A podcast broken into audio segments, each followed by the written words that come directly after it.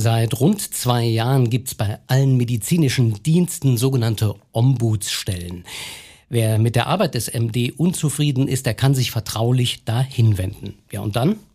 Dann stellt sich häufig raus, der Gesetzgeber hat's vielleicht gut gemeint, aber mh, hm, gar nicht unbedingt so ganz gut gemacht. Und man hat den Eindruck, einige Krankenkassen nutzen das geradezu schamlos aus, um ihre Versicherten in die Irre zu führen. Zeit also mal für Aufklärung zu sorgen. Stethoskop. Der VDK Gesundheitspodcast. Wir sind im Juni 2023. Mein Name ist Peter Springborn, bin Landesgeschäftsführer des VDK Saarland und bei mir ist Kurt Rauch, der Ombudsmann oder die Ombudsperson, politisch korrekt genannt, beim medizinischen Dienst im Saarland. Hallo Herr Rauch, schön, dass Sie da sind und Zeit für uns haben. Hallo Herr Springborn, gerne.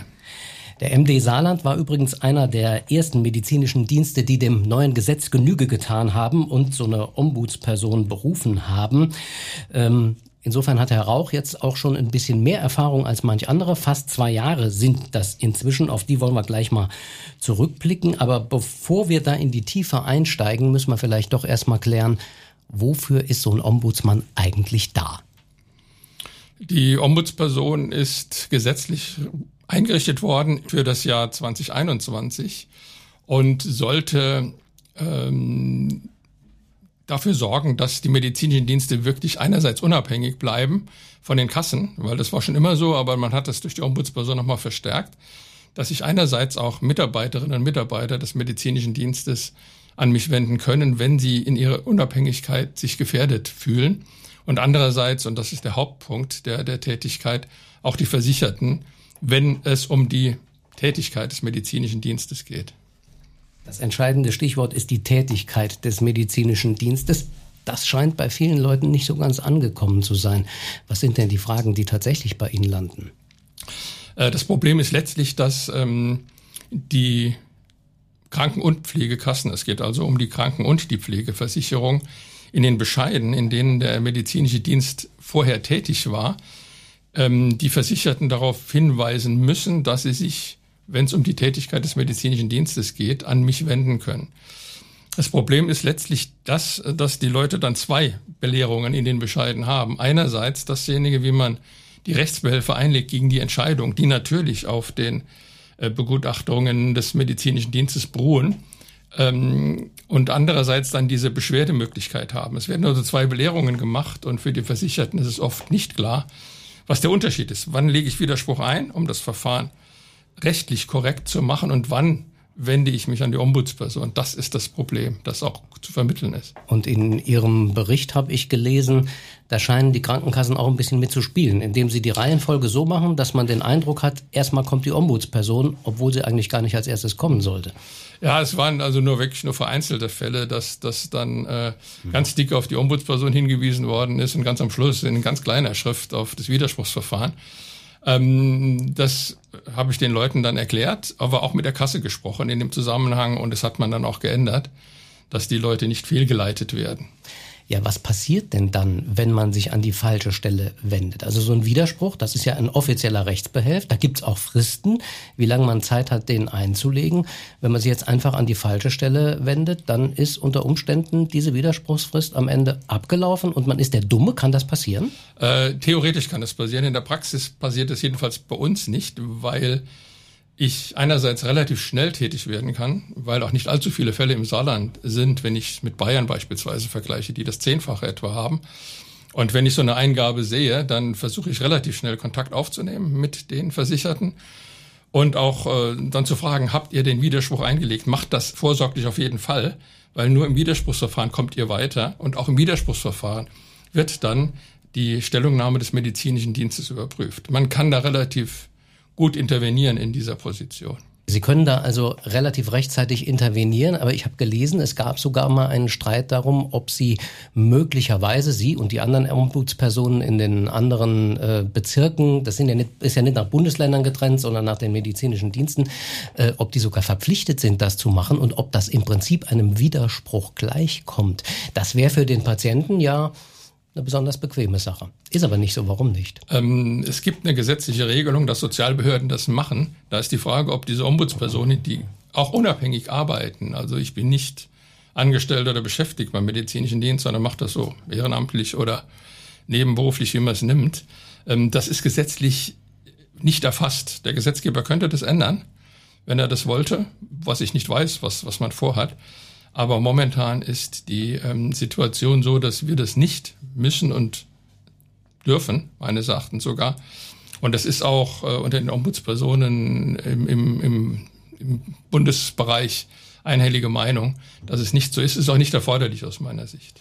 Es wäre ja vielleicht auch ein bisschen schwierig vom Gedanken her, denn äh, wir haben es eben schon ganz kurz erwähnt, man kann sich vertraulich an sie wenden. In dem Augenblick, wo sie dann einen Widerspruch an die Kasse weitergeben, äh, da wäre es ja mit der Vertraulichkeit erstmal dahin. Ja, ich müsste dann sowieso erstmal Einverständnis bitten und sagen, also seid ihr einverstanden damit, dass ich unter Nennung eures Namens äh, die Sache an, an die Kasse weiterleite. Nächste Problem ist, dass ein Widerspruch äh, muss schriftlich oder zur Niederschrift erhoben werden. Bei mir rufen oder bei meiner Geschäftsstelle rufen die Leute an oder schicken eine Mail. Das wäre gar nicht form formgerecht. Sodass das also völlig äh, eine, eine hohe Anzahl ungeklärter Fragen wäre, wenn man das, wenn wir das weiterleiten sollten. Auch rechtlich. Ist es denn ein Widerspruch in der Sache oder will sich einer wirklich nur ähm, wegen des Verhaltens beschweren? Also das ist sehr, sehr unklar und undeutlich. Also wir haben jetzt schon gelernt, die meisten Dinge, die bei Ihnen landen, haben eigentlich gar nichts mit dem Verhalten des medizinischen Dienstes zu tun, sondern es ist schlicht und einfach die Unzufriedenheit mit dem Ergebnis, das im Bescheid drin steht. Klassische Themen, wie sie auch bei uns beim VDK Saarland letztlich in der Beratung landen, wo wir am Ende vielleicht für unsere Mitglieder auch ein Widerspruchsverfahren führen oder äh, im Zweifel sogar später vor Gericht gehen. Können Sie mal ein Beispiel nennen, was das so für Fälle sind, mit denen Sie sich da beschäftigen müssen, wie das dann funktioniert? Mhm. Also im Bereich der Krankenversicherung hatten wir im letzten Jahr einen Schwerpunkt bei Reha-Sachen.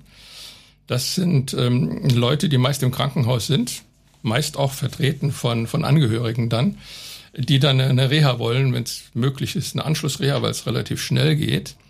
Und da auch eine schnelle Entscheidung geboten ist, weil zwei, drei Tage später werden die entlassen aus dem Krankenhaus, dann muss man auch wissen, wie es weitergeht.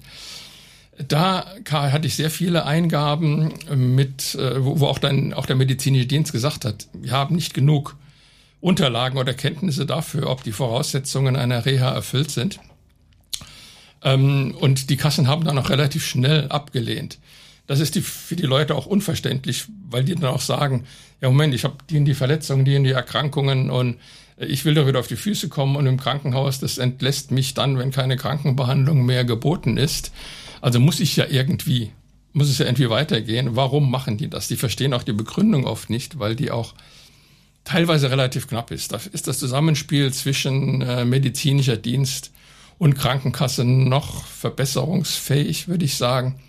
Und ähm, es ist dann auch meine Aufgabe, irgendwie zu erläutern, wie es dazu kam und was man vielleicht machen kann, um das, äh, ja, um, um doch noch irgendeine Möglichkeit haben, im Entlassmanagement auf die Situation aufmerksam zu machen und zu sagen, wie soll es denn weitergehen? Da sind die Leute oft sehr verängstigt und sagen, ich kann nicht nach Hause, weil ich habe Treppen zu laufen und kann die nicht machen. Welche Möglichkeiten gibt es da? Und gewisse Hinweise kann ich dann schon geben. Und was sind nach Ihrem Eindruck die Gründe, die dazu führen, dass es zu solchen Problemen kommt?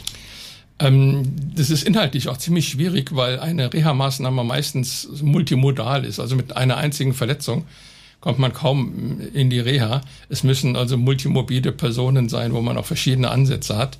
Das ist oft das Problem, was aber ganz schwer auch zu vermitteln ist. Und da versuche ich halt bisschen zu erläutern in dem, in dem Fall. Oder auch zu, aufzuzeigen, also wenn ihr nicht nach Hause könnt, gibt es die Möglichkeit einer Kurzzeitpflege, ähm, theoretisch sogar im Krankenhaus, wenn kein Pflegegrad gegeben ist. Also diese Möglichkeiten äh, gibt es noch und ähm, da bin ich äh, Hinweisen tätig. Ich würde nicht sagen rechtsberatend, aber gewisse Hinweise sind dann ja, schon. Ich wollte gerade sagen, das äh, klingt ja dann, sagen wir mal, das ist ja dann schon in einem Grenzbereich zu ja. einer Rechtsberatung, ein ganz schwieriges Thema, weil damit verdienen natürlich Rechtsanwälte äh, ihr Geld. Äh, also wir machen ja auch Rechtsberatung, dürfen das laut Satzung, müssen aber strenge Regeln des Rechtsdienstleistungsgesetzes einhalten. Äh, wie, wie ist denn das bei Ihnen? Wie kommen Sie mit dieser Grenze klar?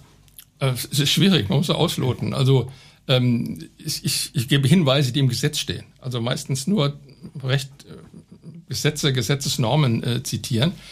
Und dann zu sagen, wenn ihr mehr wissen wollt, in eurem Fall würde ich das und das machen, aber geht zum Anwalt, geht zum VDK oder zum DGB Rechtsschutz oder sonst wohin und lasst euch dann beraten, wenn ihr Rechtsschutz versichert seid, ist, kostet das euch nichts. Und äh, ob davon Gebrauch gemacht wird, Rückmeldung erhalte ich da ganz, ganz selten. Ein Thema, das bei uns in den vergangenen Monaten sehr viel aufgeschlagen ist, waren die langen Wartezeiten bei der Pflegebegutachtung beim medizinischen Dienst. Die sind ja überrollt von Aufträgen und kommen im Prinzip nicht nach. Und äh, da gibt's aber eine gesetzliche Frist, mit der das eigentlich relativ schnell gehen soll. Das müssen wir mal in einem eigenen Podcast auseinanderfisseln, wie das ganz genau funktioniert. Äh, ist diese Thematik bei Ihnen auch aufgeschlagen? Ja, die ist vor allen Dingen im letzten Jahr aufgeschlagen, weil es dann sehr, sehr lange Wartezeiten gab. Hintergrund ist der, wie Sie auch richtig gesagt haben, wir haben zunächst einmal eine Fünf-Wochen-Frist ab Antragstellung, bis der Bescheid da sein muss. Der, der medizinische Dienst äh, bekommt die Aufträge von den Pflegekassen, das zu machen. Das geht relativ schnell. Und die bemühen sich auch in diesen fünf Wochen einen ersten Termin zu finden. Problematisch ist es dann, wenn der Termin aus irgendwelchen Grund, Gründen nicht geht. Wenn das der Fall ist, ähm, fehlen Sanktionen gegenüber der Pflegekassen und dann kann man eigentlich sich Zeit lassen. Wenn man, wenn also die, die, der Antrag oder die, die, die Auftragslage sehr, sehr hoch ist beim medizinischen Dienst, wird es dann dauern. Der erste Termin wird versucht, wirklich innerhalb der fünf Wochen abzuhandeln. Wenn der abgesagt wird, ist der medizinische Dienst natürlich auch, auch, auch raus und kann, kann das dann nicht mehr machen. Bin ich, jetzt, bin ich jetzt böse, wenn ich sage, da ist der medizinische Dienst dankbar, dass er einen hat, den er zurückstellen kann, um mit dem Auftragsvolumen irgendwie klarzukommen? Weiß ich nicht, das kann ich schlecht beurteilen. Meines Erachtens wäre, wäre das bisschen, bisschen zu weit. Sie versuchen es mhm. letztlich schon, aber bei diesem Antrag, der da ist, wird es halt zu Verzögerungen kommen. Und dann kommen Leute und sagen, warum ist das so? Es ist so spät, ich muss so lange warten drauf. Dann wird es so gemacht ähm, in der Praxis, dass ich den Leuten sagen, wenn ihr einverstanden seid, dann werde ich das dem internen Beschwerdemanagement des medizinischen Dienstes weiterleiten unter Nennung eures Namens, weil dort natürlich vor Ort viel mehr Möglichkeiten da sind, euch irgendwie einzuschieben. Wenn irgendeiner absagt, die die Tour gerade passt, äh, das, das habe ich ein paar Mal gemacht und ähm, dann kam dem, der, das interne Beschwerdemanagement, was natürlich Zugriff auf alle Daten hat, die ich nicht habe, äh, ganz gut klar und konnte dann irgendwie einschieben, wenn es irgendwie möglich war. Wie ist denn das in der Praxis? Sind die Leute damit einverstanden? Häufig, dass, dass sie sagen, die Vertraulichkeit heben wir auf, damit wir in dem Fall ein bisschen besser vorankommen? Äh, oder haben sie eher Schwierigkeiten damit, weil sie ja zunächst mal mit der Idee rangegangen sind, das ist vertraulich und das ist es ja auch eigentlich. Ich muss nachfragen, aber die allermeisten sind dann wirklich bereit zu sagen, zu sagen, ähm, kannst ruhig den Namen nennen, gib's weiter. Und wenn ich Vorteile davon habe und es funktioniert, geht das. Das ist, ich glaube, ich habe einen einzigen Fall gehabt, wo man gesagt hat, nee, nee, ich will es anonym lassen. Dann wird es für mich auch schwierig zu intervenieren. Ja, klar. Weil ich kann ja nicht sagen, da gibt es einen X, äh, der würde gern und, und, da können die auch nicht viel machen. Ja, klar. Haben, haben sie ja im Prinzip keinen Einblick in, in, in die Akte und können gar nicht, nicht sagen, was passiert. Genau, ich könnte das mir, mir holen, das ist keine Frage, vom, vom medizinischen Dienst, aber es geht einfacher, weil die die kompletten Tourenplanungen haben, die ich nicht habe. Auch ein großes Thema bei uns in der Beratung äh, in der letzten Zeit waren gewesen die telefonischen Begutachtungen, wenn es um die äh, Pflegestufe ging. Die sind ja zunächst mal eingeführt worden in der Corona-Zeit, ähm, weil man da auch gar nicht sehr viel anders konnte, außer in ganz bestimmten Fällen. Und wir haben erlebt, dass ganz viele Leute damit super zufrieden waren und gesagt haben, das läuft klasse. Aber ein anderer Teil, der war völlig unzufrieden und die waren in einem Maße unzufrieden, wie man das vorher überhaupt nicht gekannt hat. Also eine sehr große Spannbreite. Was äh, war da Ihr Erleben? Ja, es war unterschiedlich. Der Vorteil letztlich der telefonischen Begutachtung ist es für Leute, die ja, vielleicht etwas knapp an einem Pflegegrad dran sind, dass nicht richtig überprüfbar ist, was die dann sagen. Vor Ort kann man das eher machen. Das war die eine Seite. Andererseits war die Kommunikation deutlich schwerer, weil äh, vor Ort und, und von, von Aug zu Aug geht es viel besser und, und intensiver. Mittlerweile ist es so, dass das alles äh, wieder mit Hausbesuchen gemacht wird.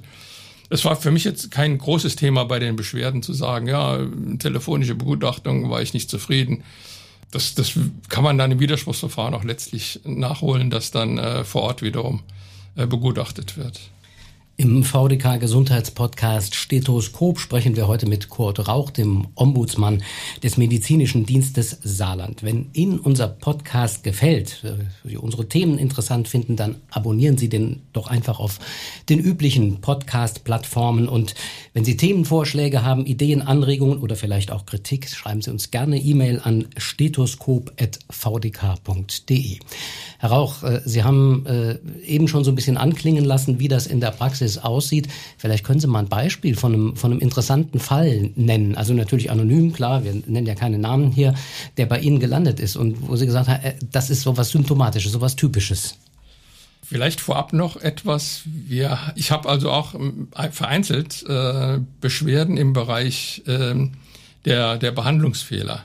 Also da okay. kommen auch ab und zu mal Dinge an, weil ähm, die Krankenkassen dann, wenn sich ein Versicherter wegen eines vermeintlichen Behandlungsfehlers an die Kasse wendet, äh, auch ein Gutachten des medizinischen Dienstes in Auftrag geben kann, um auch zu wissen, ob die Krankenkasse selbst Rückgriff da nehmen kann gegen den oder die Ärztin, die da einen Fehler gemacht haben soll. Da kam es auch zu einzelnen Beschwerden, wobei in dem Bereich ähm, die Gutachten nicht so diese Auswirkung haben. Das ist eine reine Rechtseinschätzung oder medizinische Einschätzung mit rechtlichen Elementen, die aber keine große Verbindlichkeit hat.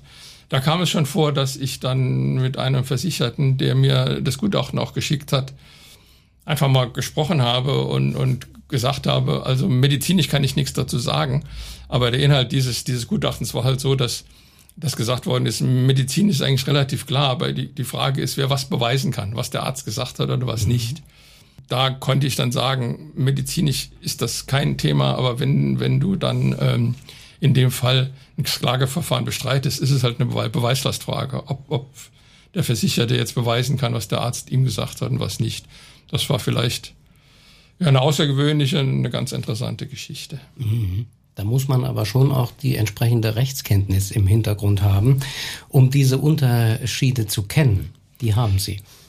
Ja, durch meine Tätigkeit zuvor sind gewisse Dinge noch geblieben. Äh, das ist, das ist auch klar. Aber es, es war auch nicht, nicht zu tief jetzt, sondern einfach äh, ab, abzugrenzen, ähm, dass, dass eine Sache, dass der Streit darüber, ob ein Fakt gegeben ist oder nicht, einfach eine Beweisfrage ist, die man vor Gericht klären muss und keine, keine rechtliche Sache. Und also damit die, war er dann zufrieden auch. Die Tätigkeit zuvor, äh, die war Richter am Landessozialgericht. Ne? Ja, genau. Also eigentlich ganz, ganz tief mit der Materie vertraut, ja. äh, mit der Sie sich dann jetzt sozusagen ehrenamtlich äh, in der Pasio, kann man das so sagen, auch ja, beschäftigen. Genau, ja, so ist es. Mhm. Ja. Wir haben eben gehört, ein wichtiger Punkt, den der Gesetzgeber vorgesehen hat, ist auch, dass sich Mitarbeiter des medizinischen Dienstes selber beschweren können. Äh, Gab es solche Beschwerden schon? Es gab im letzten Jahr mal einen Ansatz, da hat sich äh, jemand äh, von den Bediensteten an mich gewandt Wobei in dem Telefonat dann, dann relativ klar war, dass es eher ein innerdienstlicher Konflikt war innerhalb dieser Arbeitsgruppe. Das hatte sich am nächsten Tag auch, auch erledigt. Da hat sie gesagt, nee, wir haben das im Gespräch geklärt. Also der, der echte Fall ist derjenige, dass irgendjemand Einfluss nehmen will auf Bedienstete des medizinischen Dienstes, also Sachverständige hauptsächlich, die völlig unabhängig ihre Gutachten erstellen, unabhängig von Krankenkassen, von Pflegekassen, von Politik und nur gebunden sind an, an, an Recht und an die, die Leitlinien oder die, die Richtlinien, die letztlich verbindlich sind in diesem Bereich. Äh, so einen Fall hatte ich noch nicht hier. In anderen Bundesländern gab es vereinzelt solche Dinge, aber hier im Saarland war das noch nicht der Fall. Also auch dann würde ich wirklich, das läuft doch ganz anonym. Die brauchen dann nicht über einen Server vom Medizindienst zu gehen, sondern nehmen direkt unmittelbar Kontakt zu mir auf. Und ich würde dann auch weiter ermitteln, aber so einen Fall gab es noch nicht. Aber es ist ja interessant, dass es in anderen Bundesländern äh, Fälle in dieser Art schon gegeben hat. Äh, haben Sie einen Eindruck von Ihren Kollegen, äh, was das für Leute sind, die da versucht haben, Einfluss zu nehmen? Sind das die Gutachter? Sind das die Krankenkassen? Wer steckt da dahinter? Also ich weiß nur, dass das in anderen Bundesländern äh, halt einfach mehr Fälle aufschlagen, dann der eine oder andere Fall auch dabei ist. Von einem Fall weiß ich aus einem anderen Bundesland, da hat sich jemand beschwert, der gesagt hat, ähm, das ganze Verfahren läuft nur in meinem Bundesland richtig, in den anderen nicht. Also bitte kümmert euch mal darum, dass die anderen Länder das auch so machen, wie wir das machen. Das war das, was ich weiß. Alles andere ist mir nicht nichts bekannt davon. Das ist ja interessant. Muss man vielleicht noch ein bisschen warten, bis da noch ein paar mehr Details im Laufe der Zeit bei ja. den Ombudsleuten auftauchen. Weil es gibt ja so unterschwellig immer auch den Vorwurf, den der Gesetzgeber letztlich mit dieser ganzen Aktion, mit dem MDK-Reformgesetz, äh, auch mit der Schaffung der Ombudsstellen, ähm, kanalisieren wollte. So unterschwellig gibt es immer wieder den Vorwurf, der medizinische Dienst ist doch eigentlich völlig abhängig von den Kassen und kann gar nichts selber entscheiden. Das ist jetzt nicht unbedingt was, was Sie beurteilen können, aber einen Eindruck haben Sie ja vielleicht trotzdem.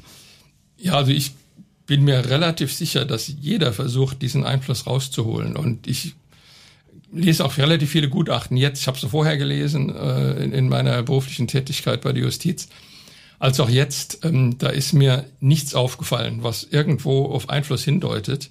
Und auch äh, die Tatsache, dass ähm, jetzt sich noch niemand bei mir gemeldet hat, was er völlig anonym und, und völlig vertraulich machen könnte, zeigt eigentlich, dass die Sachverständigen da keine Probleme sehen.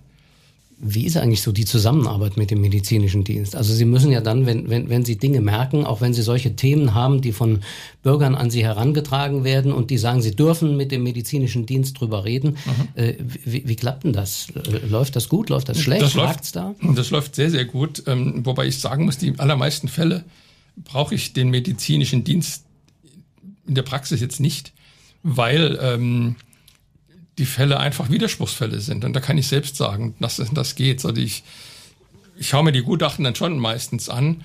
Aber wenn es rein um den Inhalt geht, dann muss ich sagen, wenn ihr nicht einverstanden seid und habt Argumente dafür, dann macht einfach weiter, tragt das alles im Widerspruchsverfahren vor. Ähm, das, ist, das wäre der richtige Weg. Der Zusammen, die Zusammenarbeit ist dann hauptsächlich mit diesem internen Beschwerdemanagement des medizinischen Dienstes. Ähm, da sitzt einer, der ist Arzt und Jurist, also eine optimale äh, Verbindung eigentlich in diesem Bereich, der auch selbst noch Sachverständiger ist. Und ähm, mit dem ist die Zusammenarbeit hervorragend. Also wir tauschen uns dann aus, soweit ich es halt machen kann wegen der, der Anonymität. Aber wenn, wenn die Leute einverstanden sind, dass ich auch mich mit, mit denen in Verbindung setze, dann läuft das schnell, reibungslos und sehr, sehr kooperativ. Also wenn ich das richtig verstehe, sind Sie eigentlich eher so ein Lotse im Augenblick im System. Nicht als solcher gedacht, aber ja. äh, de facto fungieren Sie als eine Art Lotse. De facto fungiere ich zu über 80 Prozent, würde ich mal schätzen, als, als, äh, ja, als, als Sprachrohr der, der Versicherungen letztlich. Die, der nochmal erläutert, wie es zu dieser Entscheidung kam. Ich versuche auch in jedem Fall, wo ich eine Telefonnummer habe oder kriege, mit den Leuten zu reden vorab. Also wenn eine Beschwerde da ist, frage ich erst nach, ob sie einverstanden sind, dass ich das, das Gutachten mir ein, einsehe, um das es geht.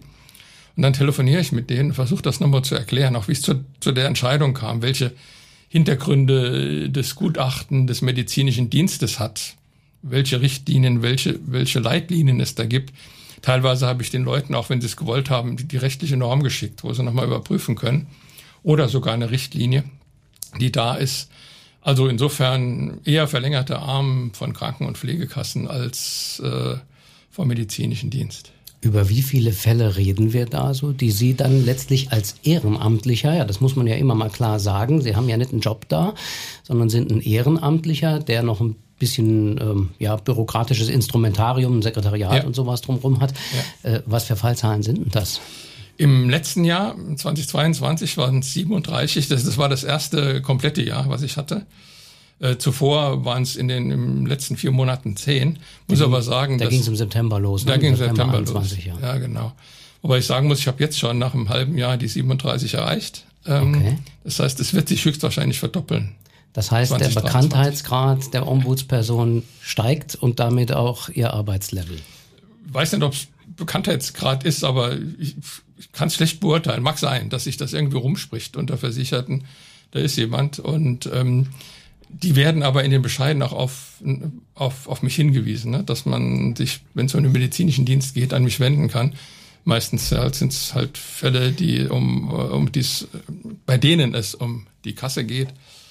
Aber ja, mag sein, dass das hilft auch auf die Gefahr hin, dass jetzt noch mehr Aufträge bei Ihnen ankommen. Wie funktioniert denn das, wenn man Kummer hat? Also nochmal, Sie sind eigentlich gar nicht zuständig dafür, wenn man mit dem Ergebnis der Begutachtung nicht zufrieden ist, sondern mit dem Verfahren der Begutachtung oder mit dem Menschen, der einen zu Hause besucht hat und der unfreundlich war äh, oder übergriffig war oder sonst irgendwas. Das sind die Aufgaben für die Ombudsperson. Wie kommt man denn überhaupt an Sie oder auch an Ihre Kollegen in den anderen äh, Bundesländern, in den anderen MD-Bezirken ran? Also wie bereits erwähnt, äh, müssen die Kassen in den Bescheiden, die auf einer Stellungnahme oder einem Gutachten des medizinischen Dienstes beruhen, einen Hinweis darauf geben, dass bei Tätigkeit gegen den medizinischen Dienst die Ombudsperson angerufen werden kann.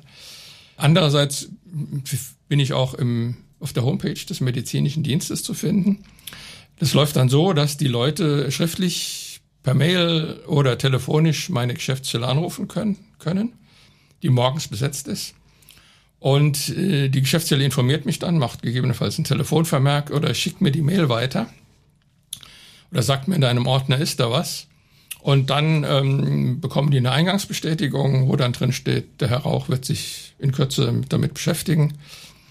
Und dann schaue ich mir die Sachen meistens schon innerhalb einer Woche an und versuche dann ein Telefonat zu führen und dieses Telefonat dann auch in, in Schriftform zu bestätigen, damit die Versicherten auch, auch wissen oder dokumentiert haben, äh, was ich ihnen gesagt habe. Nicht, dass da wieder Missverständnisse passieren und die auf eine falsche Spur geleitet werden. Und Ihre Geschäftsstelle ist beim medizinischen Dienst? Die ist Der medizinischen bekommt Dienst. aber nicht mit, wenn man bei Ihnen anruft. Nee, die Geschäftsstelle ist wirklich äh, für mich da und hat eine absolute Verschwiegenheitspflicht. Die machen noch andere Aufgaben, weil, wie gesagt, so viele Fälle sind es nicht im Vergleich zu anderen Ländern. Aber das klappt eigentlich sehr, sehr gut. Also da, die trennt das komplett. Also äh, was bei mir ankommt, ist zunächst mal vertraulich und erst dann, wenn die Leute einverstanden sind, dass ich unter Nennung ihrer Daten äh, weiter ermitteln kann, ähm, dann, dann kann man den medizinischen Dienst einbinden. In der Beschreibung zum Podcast haben wir auch eine Internetseite vom medizinischen Dienst verlinkt. Dort äh, sind die Kontaktdaten von allen Ombudspersonen aufgelistet und auch ihren Jahresbericht. Den äh, kann man über einen Link, den wir dahingestellt hat, abrufen. Wer das also mal detailliert lesen will, was das für Geschichten sind, der wird an dieser Stelle fündig. Herr Rauch, jetzt erzählen Sie mir mal noch, wie wird man denn eigentlich Ombudsperson? Also beworben habe ich mich nicht äh, für diesen Job. Es war so, dass, dass ich natürlich bekannt war in, aus meiner Tätigkeit am, am Gericht, weil ich dort auch Kranken- und Pflegeversicherung neben anderen Dingen gemacht habe und damit sehr häufig mit, mit dem medizinischen Dienst zu tun hatte. Und irgendwie haben die mitgekriegt, der ist im Ruhestand und langweilt sich bestimmt und hat Interesse an irgendeiner Tätigkeit. Und da kam so der erste Kontakt über den Vorstand, mit dem ich eigentlich nichts zu tun habe, sondern der Verwaltungsrat, also der Aufsichtsrat letztlich dieses Gremiums. Und da hat mich der Vorsitzende mal angerufen und gesagt, hättest Interesse, da was zu machen? Das ist komplett neu, wir haben null Erfahrungen in dem Gebiet. Außerdem wärst du einer der Ersten, der das macht und kurz überlegt, mir alles angeguckt. Ja, und dann kam es so weit, dass ich mich mal vorstellen durfte beim Verwaltungsrat. Und dann haben die gesagt, ja, kannst du machen. Und dann haben wir alles weitere geklärt. Und seither mache ich das. Da hat der böse medizinische Dienst, also ich sitze selber als Patientenvertreter in diesem Verwaltungsrat und habe auch dafür gestimmt, ich gebe es zu, da hat der böse medizinische Dienst uns einen Ehrenamtler weggeschnappt. Ich glaube, darf ich jetzt aus dem Nähkästchen plaudern. Wir haben nämlich auch schon mal zusammengesessen und überlegt, ob vielleicht ein Ehrenamt im VDK interessant wäre. Dann kam aber die Pandemie und alles, was wir gemacht haben, war von einem auf den anderen Tag auf den Kopf gestellt und wir haben gesagt, wir reden später nochmal drüber und schwupp, dann waren sie weg. War zu spät, genau. Ja. Wenn Sie das jetzt einschätzen, nach den ersten zwei Jahren Erfahrung, würden Sie sagen, die Ombudsperson ist eine gute Sache, das ist eine sinnvolle Sache, oder ist es eher nochmal eine bürokratische Instanz mehr, ähm, die, die das System, das ja eh schon kaum durchschaubar ist, nochmal ein bisschen komplexer macht, weil es noch eine Ansprechstelle mehr gibt, die man vielleicht auch falsch verstehen kann? Also so viel Bürokratie ist es nicht, weil eine einzelne Person da ist, die auch nicht intervenieren kann in irgendwelche Verfahren. Es ist eine zusätzliche Möglichkeit. Ähm, es ist halt so, wie ich schon gesagt habe, dass der Ansatz, dass ich beim medizinischen Dienst bin für solche Fragen, vielleicht überdenkenswert ist. Es ist eine Lotsentätigkeit, es ist eine Sache, wo ich abgrenzen muss zwischen Verantwortlichkeit Kranken- und Pflegekasse und medizinischer Dienst. Insofern keinerlei bürokratischer Aufwand, würde ich mal sagen, außer jetzt für mich und meine Geschäftsstelle vielleicht. Aber die Leute haben einen zusätzlichen Ansprechpartner, der sie zumindest mal auf den Weg zurückführen kann, äh, wie das System läuft. Die, das Recht ist unglaublich kompliziert, wenn Sie mal gucken, wie, wie dick das SGB V in den letzten 20 Jahren geworden ist. Das hat sich verdoppelt. Da gibt's äh, Paragraphen, die über vier Seiten sind, ein einzelner Paragraph. Da gibt's Paragraphen, was weiß ich, 130, um eine Zahl zu nennen, von A bis X. das ist derart komplex, die habe ich auch nicht selber alle drin. Und die Leute werden immer mehr überfordert. Und deshalb meine ich, dass die Institution an sich gut ist, aber die Ansiedlung beim medizinischen Dienst ja relativ kurz gegriffen ist. Mhm. Es gibt ja noch eine andere Position, zumindest hier im Saarland, nicht in allen Bundesländern. Das ist der Pflegebeauftragte. Der ist im Saarland am Landtag angegliedert. Eigentlich auch eine gute Idee, um die Unabhängigkeit zu dokumentieren. Gibt es da eigentlich auch Berührungs- und Schnittpunkte? Müssen Sie sich gelegentlich auch miteinander austauschen? Ähm, gibt es nur ganz vereinzelt. Den Pflegebeauftragten kenne ich natürlich auch relativ gut, weil er mal mein Chef war und äh, diesen Job auch schon sehr, sehr lange macht. Ähm, ja, ist aber dann eher für Pflegedienste und für Pflegeeinrichtungen dann da, für Pflegebedürftige. In dem Fall punktuell mal ein Austausch, äh, aber normalerweise sind die, die Themen, die ihn betreffen und mich betreffen, doch unterschiedlich. Ein paar Einblicke in die Tätigkeit des Ombudsmanns beim Medizinischen Dienst Saarland. Bei allen medizinischen Diensten gibt es seit 2021, zumindest theoretisch, äh, die Einrichtung hat ein bisschen gedauert, äh, tatsächlich diese Ombudsleute, die dafür sorgen sollen, dass bei Beschwerden über die Tätigkeit des medizinischen Dienstes ein Ansprechpartner da ist, dem man sich durchaus auch vertraulich anvertrauen kann. Herr Rauch, vielen herzlichen Dank, dass Sie Zeit für uns hatten. Sehr gerne, Herr Springbar. In der nächsten Folge von Stethoskop, der VDK Gesundheitspodcast, beschäftigen wir uns mit der Palliativmedizin. Was das genau ist und wie man im Fall des Falles drankommt, das besprechen wir dann mit Professor Winfried Hardinghaus, dem Vorsitzenden des Deutschen Hospiz- und Palliativverbands. Bis dahin bleiben Sie gesund und nicht vergessen, Abo-Knopf drücken, damit Sie keine Folge von unserem Podcast mehr verpassen.